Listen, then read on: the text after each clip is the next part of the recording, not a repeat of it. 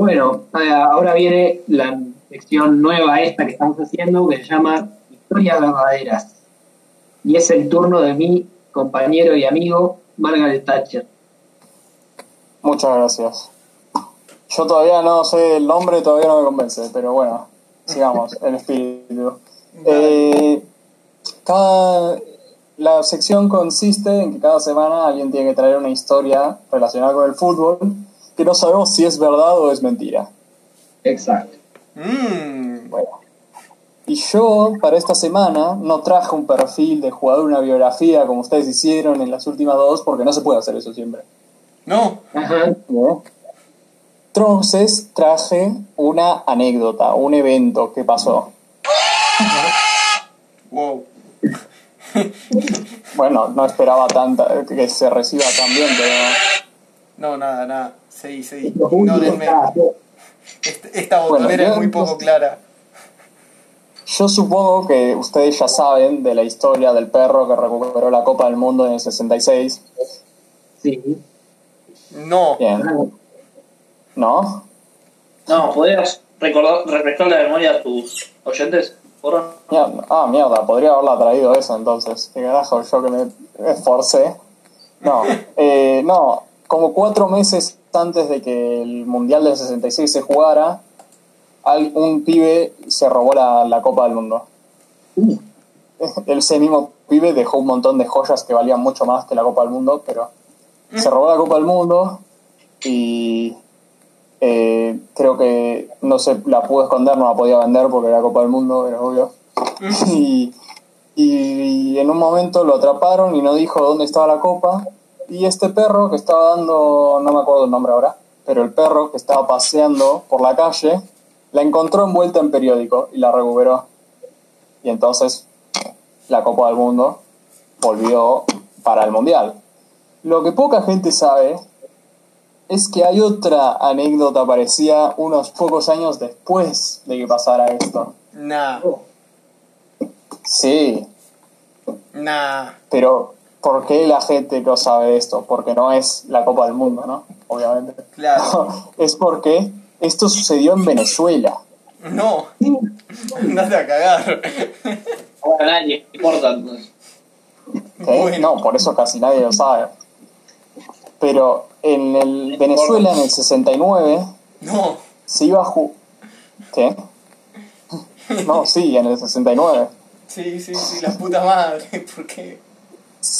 Se iba a jugar la final entre el Deportivo Galicia y la Universidad Deportiva Canarias.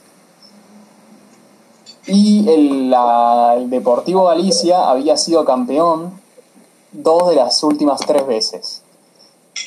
Entonces, algunos jóvenes de, del fans de los hinchas de la Unión Deportiva Canarias, eh, como que no tenían mucha fe en que su equipo ganara. Hmm.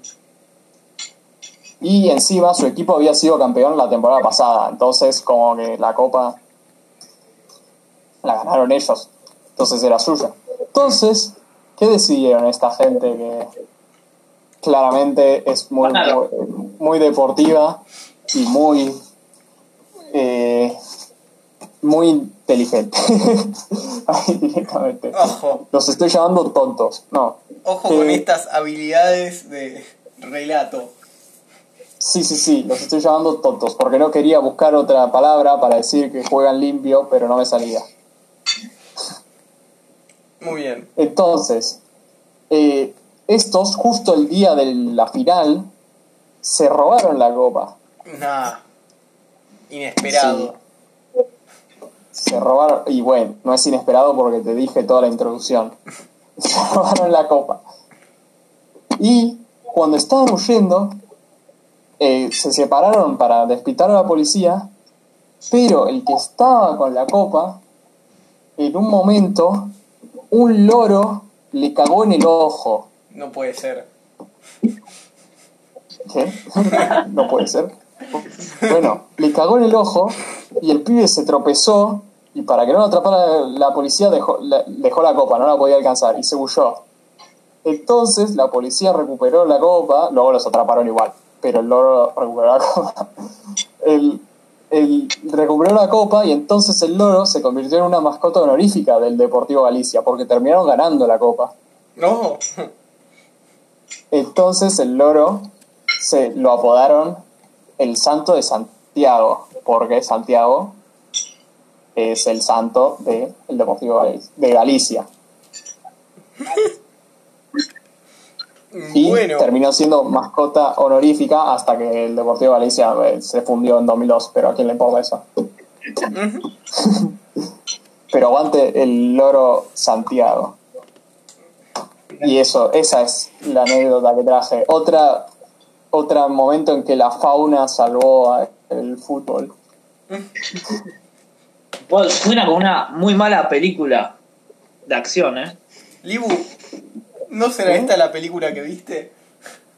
Bueno, ¿Sabes que no? Esta película no dura ni cinco minutos. No, no, pero no, no, no, no, tipo, faltaría la parte tipo de acción donde están corriendo con la copa por las calles ahí, tipo, haciendo parkour, ¿entendés? Hasta Claro. que caga de repente un loro en el ojo, sí, no. Este, esto era el 69, boludo. ¿Qué parkour? ¿Qué eh, parkour? yo, yo solo digo, no es la primera vez que un pájaro tiene tanta importancia en Venezuela.